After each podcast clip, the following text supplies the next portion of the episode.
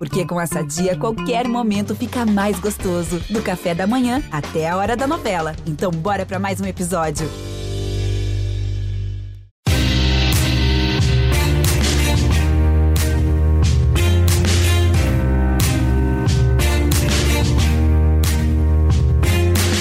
Olá, ouvintes do GE. Eu sou Rodrigo Capelo. Este é o Dinheiro em Jogo. Hoje nós vamos falar de criptomoedas, criptoativos, NFT, todo tipo de assunto ligado à inovação, tecnologia no futebol.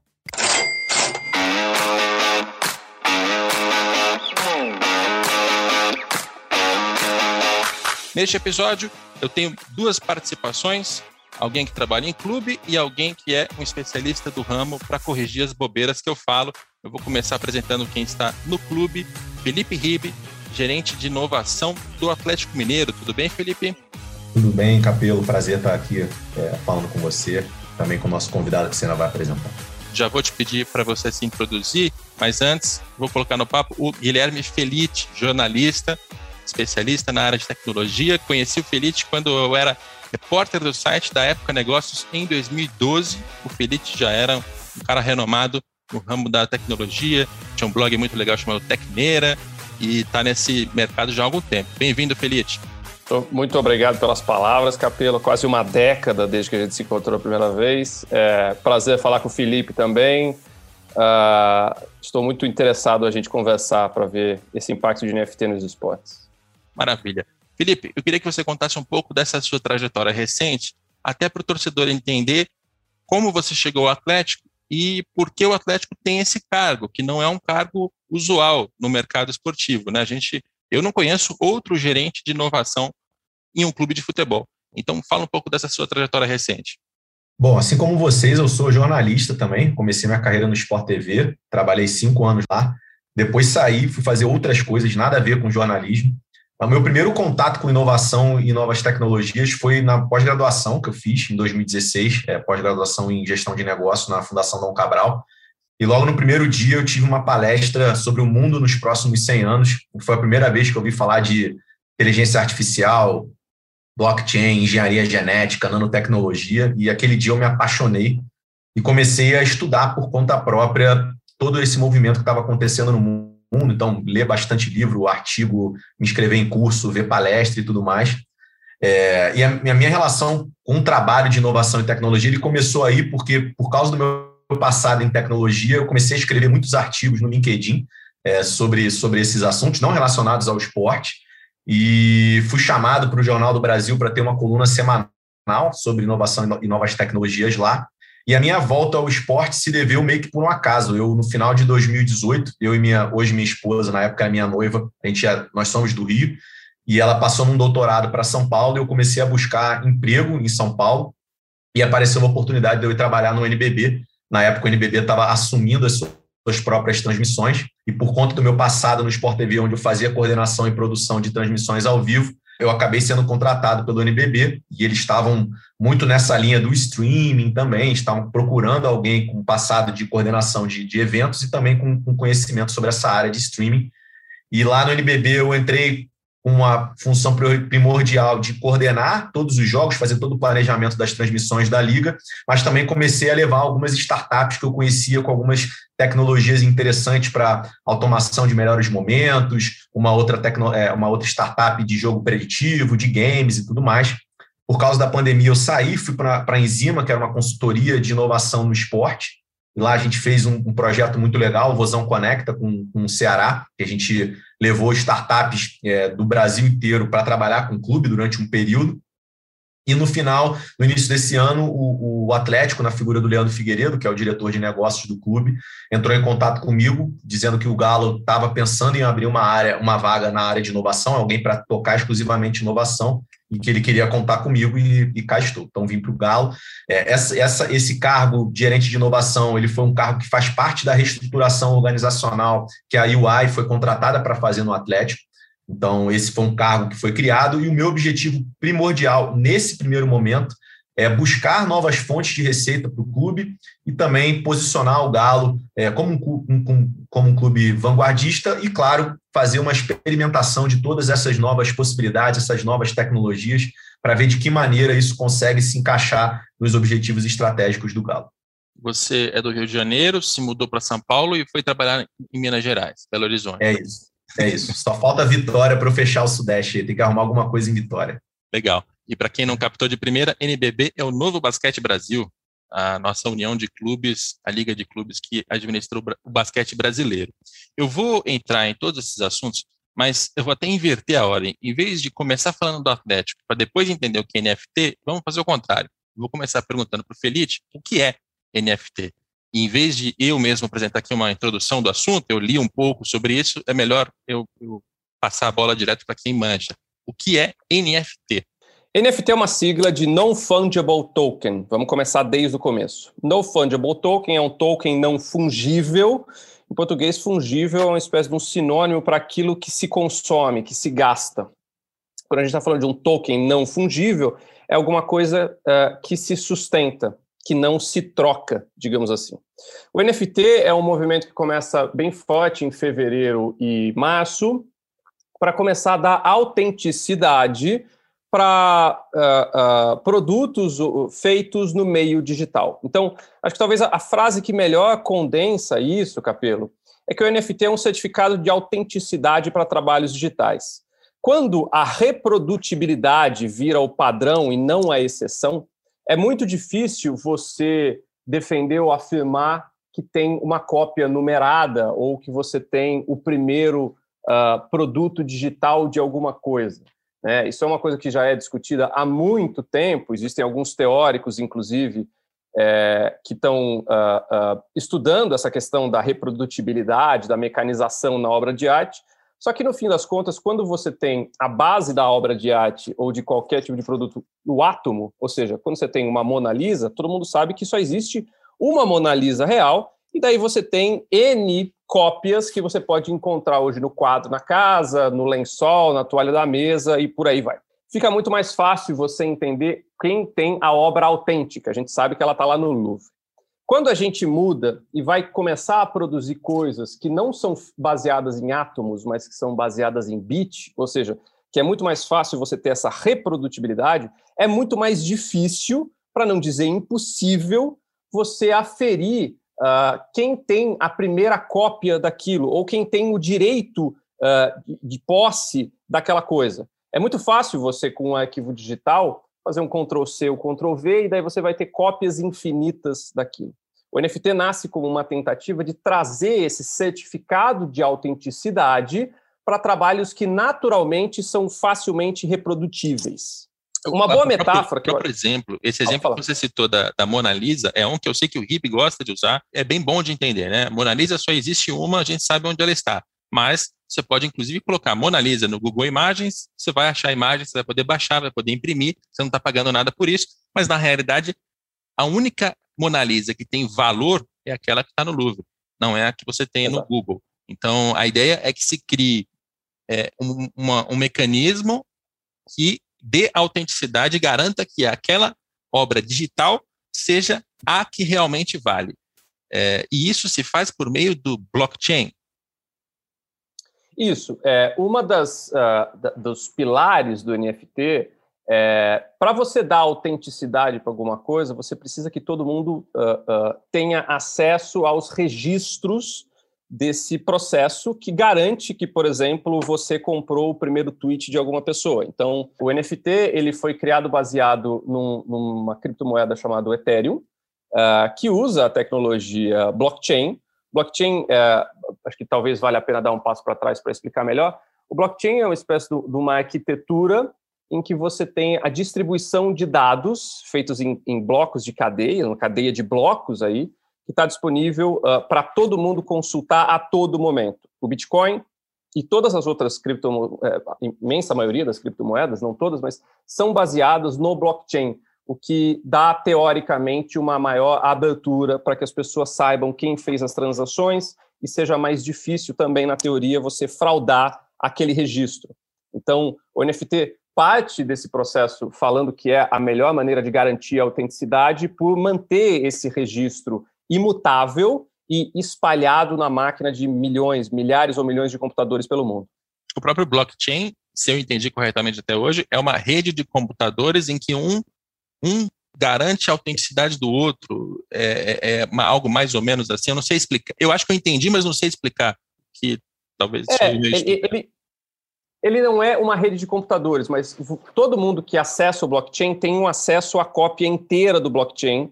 E essa cópia na máquina de todas essas pessoas vai garantir a autenticidade daquelas coisas. Ainda é um assunto um pouco complicado, no sentido que, mesmo gente do mercado de tecnologia, parece não entender 100% como funciona. Mas, basicamente, o que as pessoas, acho que fora do mercado de tecnologia, precisam entender é que é um sistema distribuído. Você tem aquilo na sua máquina, assim como as outras pessoas têm isso na sua máquina, uh, para ter de boa fé que aquelas informações são aquelas mesmas. Legal. Então, vamos começar a aplicar toda essa teoria do ramo da tecnologia ao que o Atlético Mineiro está fazendo. O Felipe Ribe, ele, um dos produtos que ele viabilizou é um quadro que é um quadro desenhado por um artista chamado é, Pedro Nuin. Inclusive, eu tenho um quadro do Pedro Nuin. Eu comprei do Pedro, ele veio entregar para mim aqui, mas a ideia aí é outra, porque não é uma obra física, é uma obra digital cuja autenticidade está sendo garantida pelo NFT.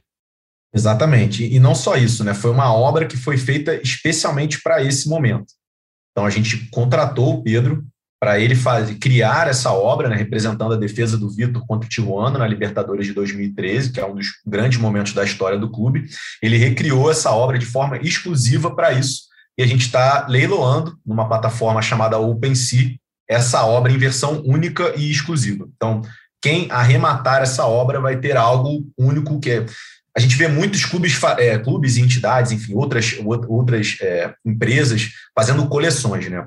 A gente até pela questão da experimentação que eu comentei anteriormente, a gente quis ir com uma obra única, uma para a gente ver ver como é que de fato vai ser essa experiência se a torcida vai abraçar, se outros mercados vão abraçar, se esse mercado cripto vai se interessar por ter a história do Atlético Mineiro, se a OpenSea de fato é, é a melhor plataforma, a dificuldade de você fazer um bid ou de você não fazer um bid, enfim. Então, mas de fato foi isso. A gente trouxe o Pedro para criar algo único, exclusivo para esse momento. É, e, e até para ficar bem claro, a imagem em si, todo mundo já viu. É, a gente mesmo no, no Redação Sport TV mostrou a imagem do, da, da obra que está sendo adquirida. O lance não é, é, é, a exclusividade em termos de, da, da, figura em si, e sim daquela figura, a criação original. E pelo que eu vi, eu vi ontem à noite, talvez já esteja desatualizado, mas é, nesse leilão o lance atual está próximo ali dos 5 mil dólares, certo? Isso, é, é porque a, essa plataforma é em criptomoeda, né? Então são dois Ethereums, e aí o Ethereum essa semana ele deu uma, uma queda grande, mas é uma, é uma moeda, enquanto o leilão não termina, esse lance ele, ele vai variando, ele é, ele é fixo na criptomoeda, no Ethereum, mas o valor dele em moeda fiduciária, ele varia de acordo com o valor do Ethereum no mercado. Aí é mas, bom a gente, a gente explicar também, é, o próprio Barreto me fez essa pergunta, e eu respondi ali com convicção, mas é bom agora confirmar e ter certeza. Lá no fim da, da conta, o Atlético vai receber um dinheiro em dinheiro, de, de reais aqui, que você vai poder usar para pagar o salário de, de um jogador. Exatamente. Como que funciona na OpenSea? Acabou o leilão de forma automática, né? Como o Guilherme falou muito bem.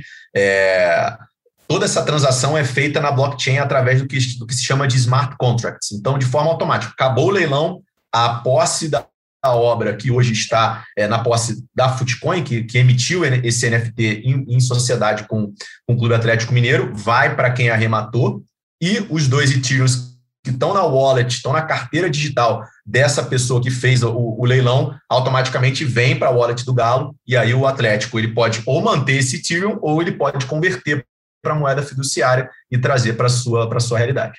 Maravilha.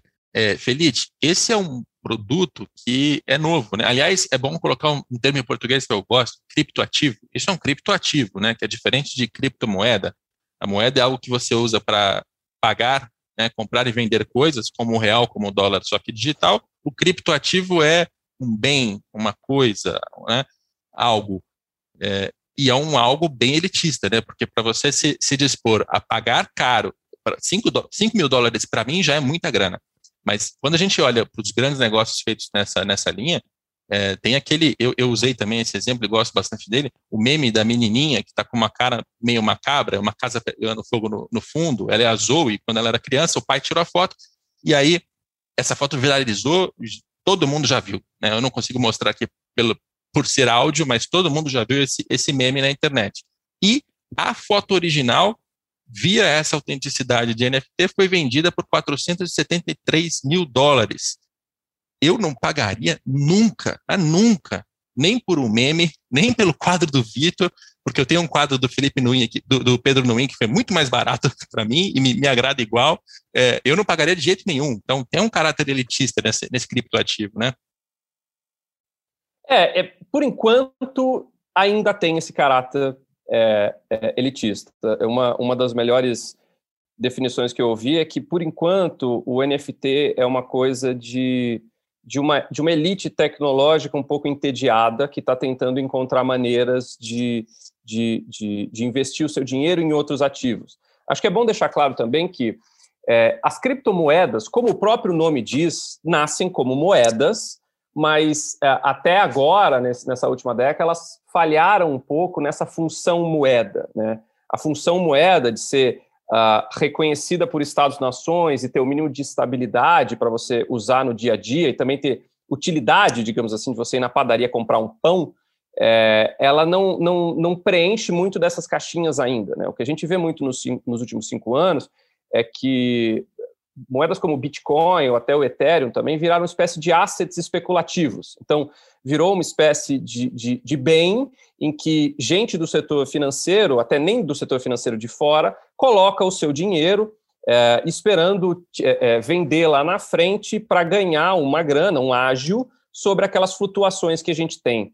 Eu acho que é, é, muito claro que a gente vê nessas últimas semanas, não só nas últimas semanas, nas últimas semanas a gente está tendo um pouco essa questão da volatilidade do Bitcoin, uh, uh, motivada pelo Elon Musk, mas nos últimos anos o, o, Bitcoin, de uma certa maneira, vira uma montanha russa, em que sobe muito e depois despenca e depois sobe. E essas subidas, elas nunca são uh, justificadas porque, porque alguém começou a aceitar isso, ou porque algum governo é, resolve colocar isso como uma maneira de você pagar, é sempre aquela questão da especulação, de ter mais gente interessada em ter aquele bem. É, todo mundo sabe a lei de oferta e demanda, aquilo vai crescer, isso faz com que os preços subam também. É, além do, desse exemplo que você tinha falado, Capelo, acho que tem um outro também que, que vale a pena a gente falar, que é o, o, essa, essa, esse boom de NFT começa lá em fevereiro, março, quando um artista chamado Bleep, uh, vende o primeiro NFT multimilionário. Então, ele vai vender um conjunto de obras dele por 69 milhões de dólares para um fundo de criptomoedas de Singapura. E, e, é muito emblemático a maneira como isso aconteceu, pelo estágio que a gente está passando disso agora. Então, o próprio Blip, que ficou multimilionário com isso, é, deu uma entrevista para Bloomberg falando que ele não acha que os, os, os, trabalhos digitais dele, que são uma espécie de colagens, tendo como pano de fundo é, o cenário político norte-americano, é, ele acha que, ele não, que os trabalhos dele não, va, não valeram esses 69 milhões de dólares, e daí quando a Bloomberg vai conversar com o fundo de Singapura que comprou, que pagou os 69 milhões, de dólares pela, pelas obras do Blip. E, o próprio fundo fala assim: não, a gente pagou, mas a gente sabe que isso é barato, porque provavelmente daqui a um, dois anos isso aí vai estar valendo muito mais, porque foi a primeira grande compra de NFT que rolou no mundo. Então, é, tem, tem alguns lados bons nesse aspecto, né? Sem dúvida nenhuma, a, a, a o NFT tenta trazer um povo, né, um, um pessoal que não está habituado a criptomoedas, né? É uma maneira de você travar, vamos dizer assim, o dinheiro real em criptomoeda. É mais ou menos quando a gente entra num café desses de, de rede e, em vez de você pagar em dinheiro, você vai lá e coloca o, o seu dinheiro num cartãozinho. Ou seja, o seu dinheiro continua valendo, mas continua valendo só dentro daquela rede de cafeterias. Uh, uh, o NFT traz mais dinheiro para o sistema do Ethereum, só que também tem uma série de outras dúvidas aí que a gente precisa ver se vão se sustentar uh, nos próximos anos. É, a gente já tem alguns exemplos agora de NFTs que foram comprados e, e, e, e o, o, certificado de autenticidade não está mais no ar. Porque é, é, isso é uma coisa que é bom deixar claro. Esses certificados de, de autenticidade, eles estão sempre hospedados pelas plataformas que fazem esses leilões. Então, se alguma dessas plataformas daqui a 10 anos não existir mais, então você vai ter um certo problema aí, que é como é que você vai conseguir garantir, se aquele servidor não está mais no ar, que aquela obra que você pagou um, um grande dinheiro uma década antes é sua, né? É, é, é autenticamente sua. É, eu até diria, assim, eu acho, na minha ignorância aqui, que quando a gente chegar a 2071, não sei se nós três estaremos vivos, espero que sim, mas quando chegar a 2071, tudo isso aqui vai ser é, usual. Assim. As pessoas vão usar criptomoedas, as pessoas terão criptoativos, aquilo já vai estar mais convencionado. Então, lá no futuro, eu acho que isso vai acontecer e que a gente vai olhar para essas questões como hoje a gente olha para trás e fala assim, puxa vida, as pessoas faziam negócio com, com, ouro, com prata, era isso que valia na época, né? Não, agora o que vale é dólar, porque todo mundo acreditou, passou a acreditar que o que vale é dólar. Então, se a gente tem a confiança de que o dólar vale, o euro real, essa é a nossa convenção hoje. Acho que num futuro muito distante a gente vai chegar a esse ponto. Mas até chegar lá, tem um caminho a percorrer aqui e, e vão, vão ter bolhas, vão ter é, decepções, vão ter frustrações, vai ter pessoas, vão ter pessoas que vão gastar muito dinheiro em ativos que vão perder valor, é, vão ter pessoas que vão pagar muito mais do que eles efetivamente valem. É, e isso, de certa forma, o, o futebol tem que é, participar dessa história. E aí eu acho que a, a iniciativa do RIB foi muito interessante. Até um ponto que a gente comentou antes, RIB, é, é sobre a, a finalidade né, da participação do Atlético nisso. A minha opinião de quem está vendo de fora é a de que o mais legal é o Atlético estar conectado nesses assuntos e estar participando. Olha, ele está experimentando, ele está tentando. Isso não quer dizer que o Atlético vai tirar 10 milhões de reais, 100 milhões de reais, 69 milhões de dólares, como é o caso do, do Blip. É, não é para enriquecer o Atlético pagar dívida, né? Porque esse está é, tá muito está num, num, estágio muito preliminar para já, já falar nesse tipo de coisa. O mais legal é posicionar o Atlético como um clube de vanguarda, um clube que está conectado, um clube que está inovando, que está buscando se posicionar nesse mercado. Essa é a minha opinião de fora. Qual é a tua, tua visão de dentro?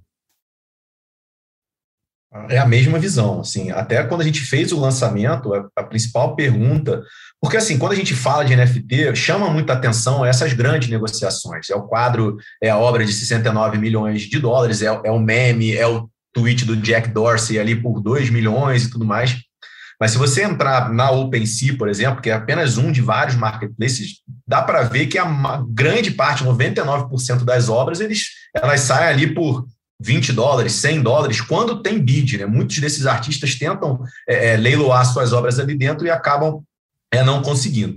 Então a gente sempre deixou muito claro que o objetivo financeiro aí ele estava em segundo plano. A gente tinha outros objetivos. O principal deles era experimentar a tecnologia e ver como que, como que a gente, como que o NFT pode ser uma possibilidade de negócio para o Atlético para que quando esse mercado esteja mais maduro, se torne mais maduro, a gente já, já estar alguns passos à frente em relação aos outros, aos outros clubes, às outras entidades. É, tem uma máxima aqui, Capelo, que a gente gosta de usar muito, que é o Atlético ele precisa entrar nas ondas quando elas estão se formando e não depois que elas viram espuma, que geralmente é, é o que a gente vê acontecer no futebol é, brasileiro. Se a gente levar, por exemplo, para uma outra iniciativa de NFT, que é com a Soul Rare, a gente já está tendo um retorno financeiro legal, é, muito acima do que, eu, do que eu imaginava. E aí vale até a discussão também, porque quando a gente fala de obras digitais, eu concordo com, com o Guilherme que a gente ainda precisa encontrar objetivos com que fazer é, pra, com essas obras. Nem que seja criar um museu virtual onde você possa, uma galeria virtual onde você possa é, é, é expor todas as obras que você tem. Mas quando você vai, no caso, para a Soul Rare, os cards, que são também é, NFTs, eles têm um objetivo claro, que é um fantasy game dentro da plataforma. E aí você acaba criando uma comunidade de pessoas que enxergam valor ali, não só como uma obra digital, mas com uma função que essa obra tem dentro de um game é, na plataforma. Então, tem muitas outras coisas que chamam a atenção é, do Atlético dentro do mundo do NFT. A gente experimentou a obra, a gente está com a Sorare, a gente tem outros planejamentos, por exemplo. É, isso não é um planejamento, isso é uma, uma, uma percepção que eu tenho, que essa é uma tecnologia que pode revolucionar a área de venda de ingressos, porque a partir do momento que você vende ingresso é como um NFT, você consegue ter a rastreabilidade, como o Guilherme falou muito bem, da tecnologia blockchain, você consegue ter a autenticidade desse ingresso e você consegue até fazer um, um contrato inteligente para que, se o Capelo comprou o ingresso de um jogo do Atlético, depois, se ele quiser revender para o Guilherme, o Atlético consegue saber disso e até colocar que 20%, por exemplo, desse valor automaticamente vai para o Atlético também. Então, é uma tecnologia que tem um potencial gigantesco em outras áreas. Então, nosso objetivo hoje é enxergar que tipo de possibilidade tem. E é uma, uma coisa que a gente fala aqui também: é, a gente não está medindo o sucesso financeiramente. Lógico que o clube ele não pode perder dinheiro, se perder, tem que perder muito pouco. A gente está tá medindo justamente pelo aprendizado. Então, quando acabar o leilão do Vitor, esse resultado, com esse, só com esse bid que a gente já tem, a gente já está bem acima do que a gente imaginava. Mas vamos supor que não tivesse nenhum bid ou fosse uma, um lance muito, muito baixo eu já, eu já teria achado muito bom, porque a gente testou a plataforma, a gente conseguiu ver se aquele tipo de arte que a gente colocou é uma arte que faz sentido para essa comunidade, a gente conseguiu ver se conseguimos atrair torcedores do Atlético que de repente não conhecem do universo cripto para participar, e eu acho que é com esse aprendizado que a gente vai montando as nossas estratégias, olhando aí dois, três, cinco anos na frente. Tem essa segunda iniciativa que eu ia te pedir mais detalhes. É, são cards de jogadores fazem parte de um fantasy game, e aí a pessoa pode também gastar o dinheiro dela para comprar esses cards que são é, exclusivos e garantidos via NFT, né? Exatamente. É, é uma plataforma chamada SoulRare, é um, é um fantasy game global. Então, geralmente, você tem fantasy games que são por campeonatos. A SoulRare, ela pega clubes de todo mundo. Então, você tem ali Real Madrid, Liverpool, Bayern de Munique, PSG, Juventus, tem todos os times da MLS, tem River, o Boca Juniors entrou recentemente também, times japoneses, enfim. Cada jogador do elenco ele tem 111 cards emitidos. Ele tem um card único, ele tem 10 cards que eles chamam super raros, eles são numerados de 1 a 10, 2 de 10, e tem 100 cards que eles chamam de raros, que também são numerados. Então, ao longo do tempo, vão, esses cards vão sendo colocados a leilão na plataforma, então as pessoas vão dando lance, vão dando lance. Quando acaba o leilão, quem deu o maior lance arremata esse card e ela consegue, com esses cards, montar times é, virtuais para disputar ligas dentro da, dentro da Sorare. E essas ligas dão outros cards, essas ligas dão dinheiro também. É, e isso, a única diferença é que ao invés de você montar time de 11 jogadores, você monta time de 5 jogadores. É um goleiro, um defensor, um meio-campista, um atacante e um outro posição livre. E o desempenho desses jogadores na vida real faz com que o card pontue mais ou menos e automaticamente os times pontuem mais ou menos. E aí você vê quem que tem o melhor desempenho em cada uma dessas ligas ali dentro.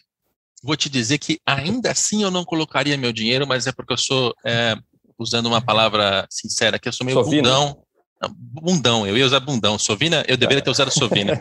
mas é que, é que eu, eu, eu, eu suo muito pelo meu dinheiro e gosto de, de tê-lo onde onde tem um retorno mais claro. Mas, mas dentro de um game, eu já consigo é, reconhecer um pouco mais de valor, talvez, porque, por exemplo, jogando Counter-Strike, você sabe que tem determinadas skins de armas que tornam elas super raras. Não que eu vá gastar o meu dinheiro com isso, também não gastaria, mas pelo menos eu olho aquilo e falo assim: puxa vida, isso aqui é realmente raro e, e vale porque tem tanta gente dentro daquele ambiente jogando e tanta gente que dá valor para aquilo que no fim das contas aquilo vale mesmo. É, então, eu não gastaria, mas entendo quem gasta. E aí, é, Felipe, Deixa eu aproveitar. Aproveita, aproveita. Posso fazer só um complemento? Claro. É, eu gostei que o Felipe trouxe essa questão, porque um do, o, dessa questão dos cards, porque uma das metáforas que eu tinha trazido para ajudar a explicar, além da Mona Lisa, é esse mercado de cards que é casos esportivos, que é uma coisa muito forte nos Estados Unidos, não é tão forte assim no Brasil. Basicamente, você tem é, o mercado de cards, que é grande, e daí você tem o, o topo da pirâmide desse mercado, que é, é, aquele, aquele setor em que eles fazem os leilões de cards autografados pelos jogadores. Então, é, é muito menor do que o tamanho principal do, do, do mercado de cards, mas ainda assim você tem uma galera que gasta bastante dinheiro sobre isso. No final de abril, por exemplo, os Estados Unidos, eh, numa casa de leilão, leiloou por 5 milhões de dólares um card autografado do LeBron James na sua primeira temporada. Então, acho que aí também tem uma boa metáfora para a gente entender essa diferença entre, ah, mas eu tenho aqui a, a coisa, a, o print da Mona Lisa, o JPEG da Mona Lisa, ou do Blip, por exemplo, só que daí a, o NFT seria como uma espécie do, do card autografado digital, digamos assim. E é também uma boa maneira de começar a introduzir as pessoas de fora do mercado da tecnologia nessa questão da NFT, porque é, essa mecânica já está funcionando há décadas e décadas. Assim. Não à toa, quando você entra em algumas dessas principais plataformas de leilão de NFT, é, você tem muito, assim, dezenas e centenas de conteúdos de esportes, né, de esportistas, feitos oficialmente pelas ligas, a NBA e a NFL já entraram, e de alguns, uh, alguns atletas também, né? Acho que o Kevin Durant, da NBA, fez um investimento numa startup desse tipo, e o Rob Gronkowski, uh, da NFL, uh, também tem uma, uma... Em março mesmo, ele foi um dos primeiros a entrar, já teve uma série de cards animados e tal, que, que tem de novo essa espécie desse autógrafo digital. Uh, então parece ser um bom caminho para introduzir o pessoal que não tem muita uh, noção de como funciona, sabe? E acho até que é, o NFT, o criptoativo, ele vai é, passar por algumas etapas que a criptomoeda passou. E teve uma, uma palavra da sua explicação anterior que eu gostei muito, que é especulativo. Né? As pessoas, elas, o que eu vejo muito inclusive nas redes sociais, mas também entre consultores, entusiastas e tal, é aquela ideia assim: olha, se você tivesse comprado Bitcoin em 2016, agora você teria um milhão, cara. Então você está desperdiçando um grande negócio por não ter acreditado nisso lá, lá atrás. E isso leva muita gente a falar assim: epa, peraí, então eu vou fazer minha estratégia aqui de investimentos e vou investir um, um tanto aqui em Bitcoin, porque vai que eu não estou comprando petróleo aqui, né? E vai, vou acabar ficando rico em algum momento. E, e eu acho, assim, a ideia temerária, principalmente porque ela é difundida entre várias pessoas que têm capacidade financeira, mas que também não têm capacidade financeira e que podem entrar numa roubada, que podem comprar um negócio que não vai valer nada daqui a pouco. Né? É, e, e, e, quando a gente olha para o futebol, a gente viu já algumas iniciativas de criptomoeda que deram na água, que, que não, não valem nada hoje. Então, eu, eu já noticiei token do Havaí, eu já noticiei token do Atlético Paranaense, já noticiei, se eu não me engano, do Ronaldinho Gaúcho. O Ronaldinho Gaúcho chegou a ter um token também. Acho que o Corinthians teve alguma iniciativa nesse sentido. E hoje, essas criptomoedas não valem absolutamente nada. Ninguém ouve falar delas. A gente só ouve falar do Bitcoin. É, até que ponto essa conversa toda está baseada nessa, nessa especulação? Até que ponto as pessoas têm que ter cuidado com esse assunto? Estou sendo bundão aqui, estou incentivando a, a bunda molice nas pessoas. O que, que você acha? Eu acho que sim, existe uma questão especulativa bastante grande que a gente está vendo nas criptomoedas e NFT agora. É, quando você falou que ah, puta, tem, tem gente que não, que não é, entende muito e coloca seu dinheiro, a gente consegue ver essa explosão de valor de Bitcoin a hora que começa a entrar uma galera é, que não, não tem muito conhecimento de tecnologia ou de finanças, ou dos dois juntos, é, embalado um pouco por essa, essa, essa coisa que você descreveu mesmo, né? Essa, essas lembranças que se tem há mais de uma década, quando você podia comprar com um dólar dois, três bitcoins. E daí as pessoas entram um pouco naquele delírio, que é um pouco o, o fanista, de ah, nossa, se eu tivesse gastado 10 dólares, hoje eu seria multimilionário. Então, eu não posso perder a próxima chance. E daí, como é fácil você criar novas é, moedas digitais, novas é, cryptocurrencies, é, cria-se essas moedas, cria-se uma espécie de um afã coletivo e todo mundo vai lá e joga dinheiro, ainda que aquela moeda tenha só o marketing, digamos assim, ainda que, de novo, como eu falei no começo, não tenha muito aquela serventia. Isso a gente está vendo por um lado. Acho que tem um outro, que você também tocou no assunto, e eu tendo a concordar, que é, a gente ainda está nos primeiros passos de um mercado muito incipiente. A gente ainda está, para usar uma outra metáfora, a gente ainda está todo mundo se locomovendo no lombo do, do, de burro, lombo de cavalo, e alguém está começando a perceber que o vapor consegue mover os pistões para criar um motor. Tem uma questão de timing. Hein? Em algum momento, os motores a vapor se transformaram, transformaram o transporte, fizeram as ferrovias,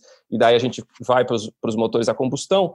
É, parece claro que essa questão de smart contracts, uh, uh, não sei se no formato de NFT, pode ser alguma coisa completamente diferente, mas essa coisa de cryptocurrencies e smart contracts, uh, isso tem um potencial muito grande para daqui a 10, 20 anos, assim, com bases mais sólidas, digamos assim, uh, transformar essa maneira como, como o Felipe colocou bem, eu acho, essa questão não só uh, das, das, das coisas, dos, das questões dos atletas, mas também desse mundo ao redor do esporte, né? essa coisa do ingresso, de você conseguir saber quem está indo e quem revendeu e, e, por aí vai.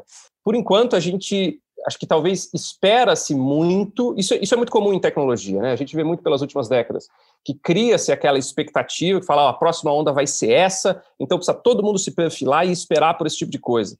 É, só que não, isso não costuma acontecer na expectativa que as pessoas têm. Isso costuma demorar mais. Então, quando demora mais, tem essa primeira onda, ou segunda, terceira, que vai quebrar é, e, e não vai dar em nada. Mas o mercado meio que reaprende até o momento que já tem as condições necessárias para que aquilo se, se, se sustente, digamos assim, para que aquilo floresça. Essa, essa segunda metáfora que você usou é interessante e me faz me sentir um pouco mal, porque eu sou a pessoa que está em cima do lombo do burro falando o quê? Eu vou entrar naquele negócio ali com vapor, não sei se vai explodir.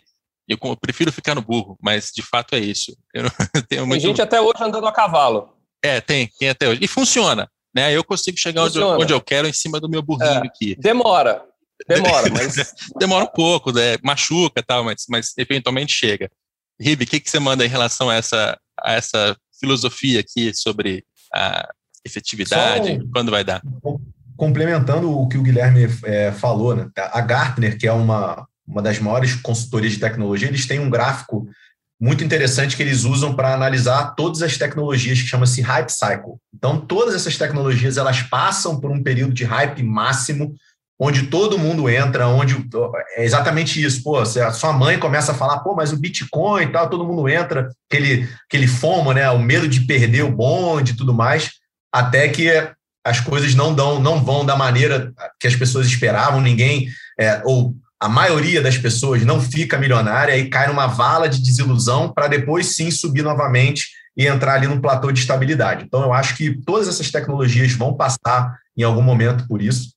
Eu acredito que o NFT hoje a gente está virando um boom, a gente tem muita gente entrando, como foi, como você falou muito bem, das criptomoedas que a gente teve há dois, três anos atrás um boom dos ICOs, né, que era o Initial Coin Offering. Então você tinha um monte, um monte de gente entrando nessa, lançando, querendo ficar milionário é, muito rapidamente e, logicamente, viram que não é tanto assim. E quem não se preparou, quem entrou só para ganhar dinheiro rápido, acabou não conseguindo e acabou saindo rápido. Então, até por isso, eu volto no que eu falei lá atrás. A gente está indo testando. A gente poderia muito bem ter chamado um monte de artista, criado uma coleção enorme, ido lá para OpenSea, criado um grande caso em relação disso e depois não dá certo, a gente não, vamos, vamos com uma só, vamos ver o que, que é. De repente, a próxima não vai ser na OpenSea, vai ser numa Super é, Rare, vai ser numa outra plataforma.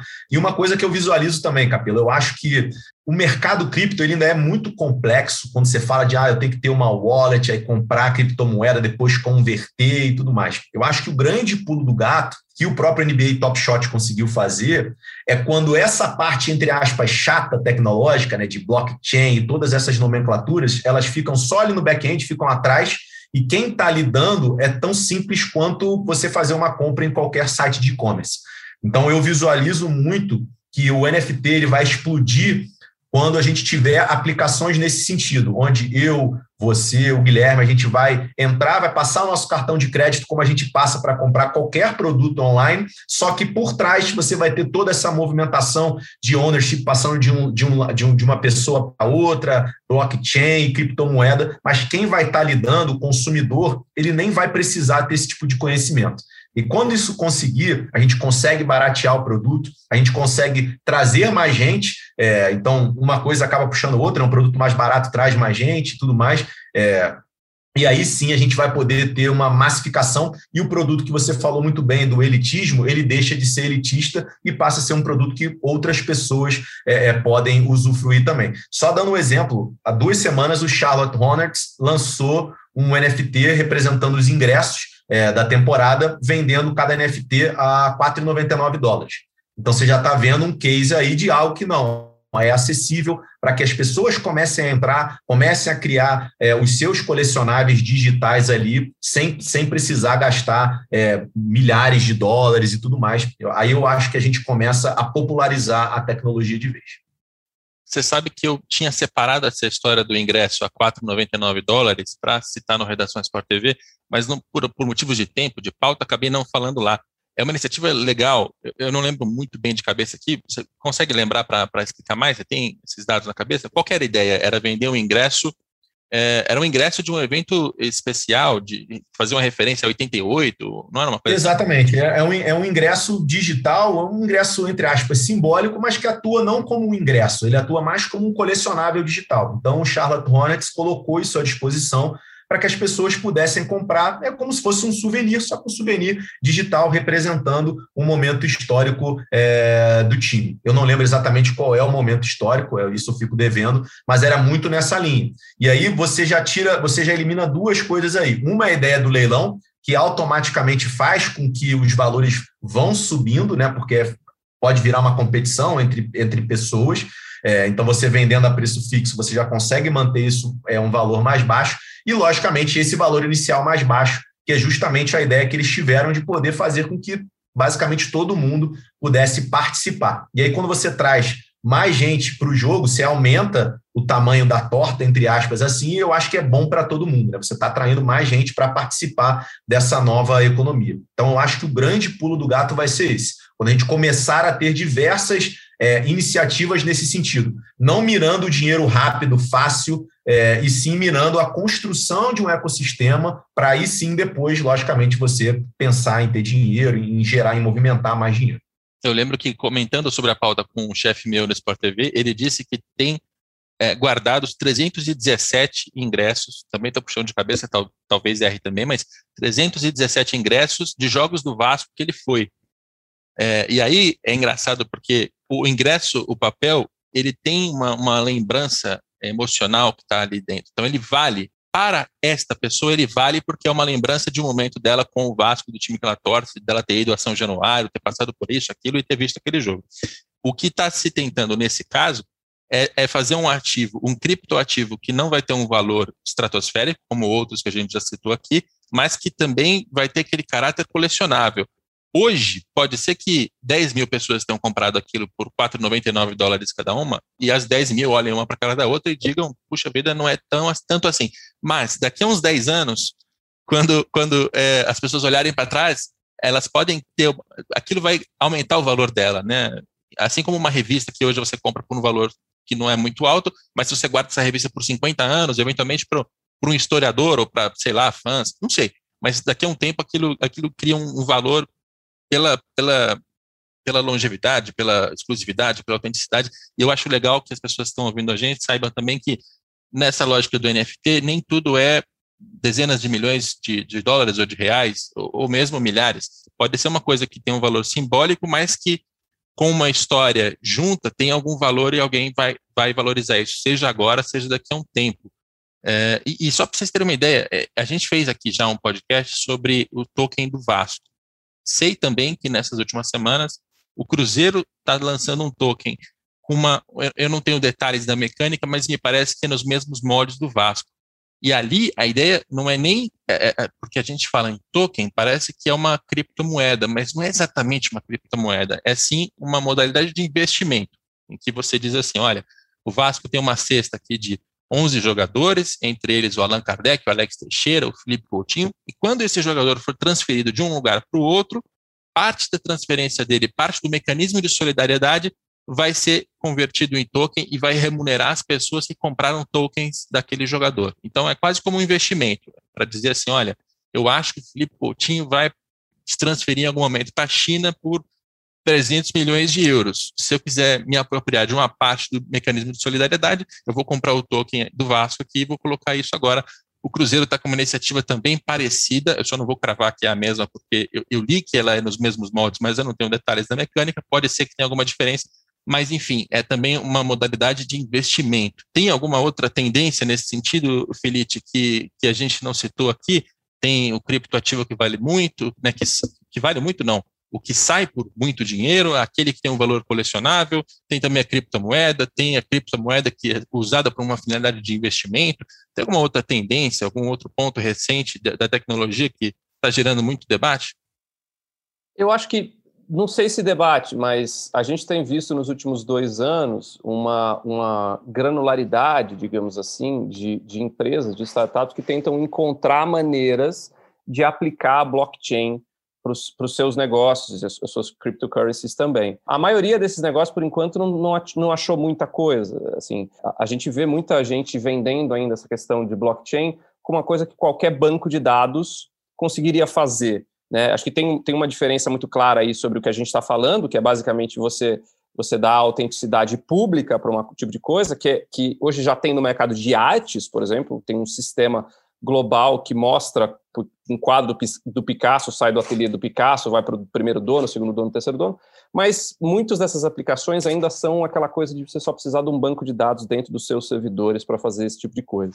Acho que das, das provavelmente nos últimos, nos próximos 5, 10 anos a gente deve ver novas aplicações desse tipo de coisa, porque, de novo, é sempre bom lembrar quando a gente está falando sobre isso. Estamos falando dos primeiros passos do mercado incipiente. O NFT é uma tentativa de pegar uma tecnologia que já está aí há uma década uh, e aplicar de uma maneira X para um problema específico, que é essa questão da autenticidade. E daí você começa com esportes, daí você começa um pouco com entretenimento, todas essas questões que a gente falou aqui. Uh, acho que a crista da onda, por enquanto, é isso, mas nos próximos 10 anos a gente deve ter algumas outras dessas aplicações.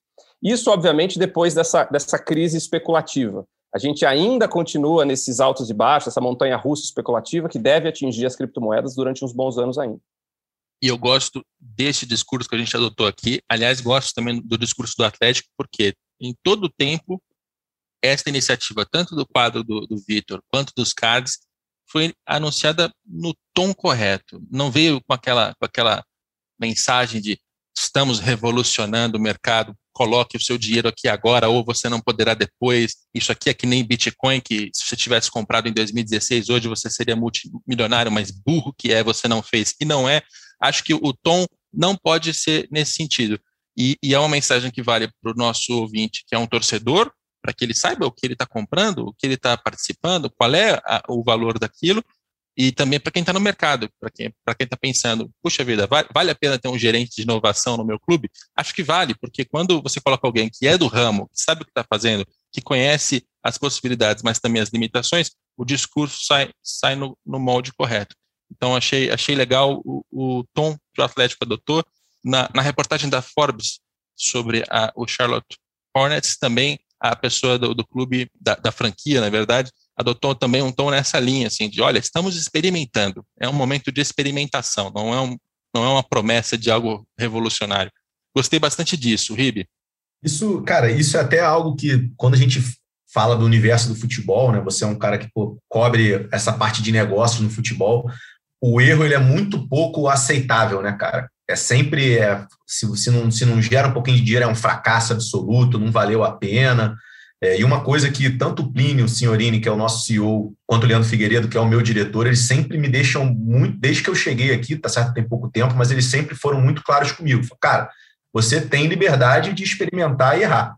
É, logicamente, você tem que entender os riscos para não entrar em algo que pô, possa gerar um prejuízo enorme para o clube. Mas sim, experimente. Se errar, cara, tá tudo bem. Aprenda com isso e vê de que maneira a gente consegue fazer melhor depois. Eu acho que a inovação tem muito disso. Né? Tem muito, não só clube, tem muita empresa falando em inovação, é, mas na hora do, do erro, pune o, pune o funcionário, deixa de, ou demite, ou deixa de promover o cara. Então você cria uma cultura de medo ali dentro que ninguém experimenta. Então a gente está com essa, com essa mentalidade ali dentro do clube de, cara, vamos experimentar. Para mim, se a gente, como eu falei, se não tivesse tido lance ainda pela obra do Vitor, já tinha dado certo. Assim, já foi, já foi um negócio bacana, a gente colocou no ar, já está vendo se a plataforma é boa, se não é, já estamos analisando outras possibilidades. Eu já fui contactado é, por outros artistas querendo se associar ao Atlético para lançar é, coleções, então eu, eu, já enxergo como sucesso. A gente está zero medindo é, financeiro nessa, nessa parte. Lógico, pô, financeiro é sempre muito bom, mas como você falou muito bem no início, assim, não tem como comparar essas linhas de receita comparadas a direitos de transmissão, patrocínio, são linhas irrisórias. Não é isso que vai mudar a história do Galo. Então a gente está muito mais nessa linha de ver para onde a gente vai seguir depois, que tipo de possibilidade essas novas tecnologias nos dão. É isso aí. Felipe Ribe, gerente de inovação do Atlético Mineiro, obrigado pela sua participação aqui no podcast, Ribe. Cara, obrigado a você. Eu sou um, um ouvinte, estou sempre ouvindo é, você, Capelo, lendo o que você publica. Então, para mim é uma honra ter, ter sido convidado e me coloco à disposição. E foi um grande prazer conversar com o Guilherme aí também. Nunca tinha conversado com ele e pô, mostrou que sabe demais. Então, também aprendi muito com ele hoje. Guilherme Felice é um dos, um dos gênios do jornalismo nessa, nesse segmento da tecnologia. E não balança a cabeça, não. As pessoas não estão vendo, mas eu tô. Ele está balançando a cabeça num tom de reprovação tava indo, aqui. Tava indo tão bem, Capelo. Tava indo tão bem. Errou no fim. Que... Obrigado pelo convite, foi ótimo. E foi um prazer falar com o Felipe também. Mas eu queria de você, Felipe, que você falasse um ah, pouco ah, da, sua, da sua agência, da, da Novelo, ah, tá. eu, eu, não, não te apresentei na entrada, quero apresentar adequadamente na saída. Às vezes eu acho que eu, que eu estico demais aquele momento, aquela introdução das pessoas na, na, na entrada. Conta pra gente, você tem a Novelo, a Novelo, é, inclusive você já me ajudou aqui em algumas pautas para medir é, sentimento das pessoas em redes sociais, fazendo um trabalho que é básico, mas tem que ser bem feito e o Felipe sabe fazer. Mas o que mais você faz na Novelo? Em que pé está a tua, tua vida profissional? Acho que, acho que vale fazer só uma leve errata. Você me apresentou como jornalista. Eu, pelo meu grande alívio, deixei de ser jornalista, não sou mais. Não, programador. Isso, não existe, cara. Isso não existe. Você é jornalista e programador. Não, isso, isso existe. Isso garanto para você. Uh, eu, eu tenho uma empresa de análise de dados chamada Novelo Data. A gente trabalha com empresas grandes e pequenas. O nosso foco é fazer análises de comunidades digitais, principalmente para entender tendências ou como isso está se movimentando. Então, a, a gente faz bastante coisa que envolve esportes, a gente faz bastante coisa que envolve uma outra política, é, entender também movimentações de clientes, é toda aquela questão que envolve você analisar um montante gigantesco de banco de dados e, e tirar sentido dali. Acho que talvez o principal seja você saber fazer as perguntas corretas e, com auxílio de algoritmos, saber responder aquilo para tirar alguma coisa na qual você possa agir. Recomendo que sigam também o Felite nas redes sociais. Salvo engano, no Twitter é gfelite, certo? G-F-E-L-I-T-T-I.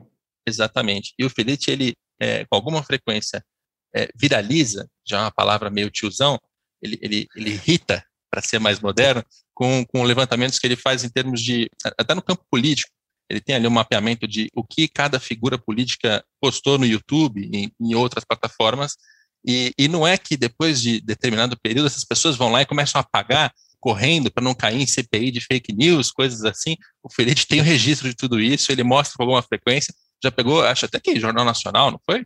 Jornal Nacional, não. Não?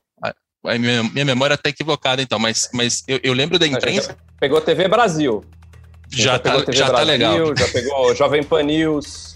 É, não, eu, eu é... sei que repercutiu na imprensa em alguns lugares, assim, de, de pessoas que. Ah, não, não, não, sim. Desculpa, eu pensei que você estava fazendo menção a, a, já pegar vídeo deletado do Jornal Nacional. Não. Não, não, não. já não, saiu não. no.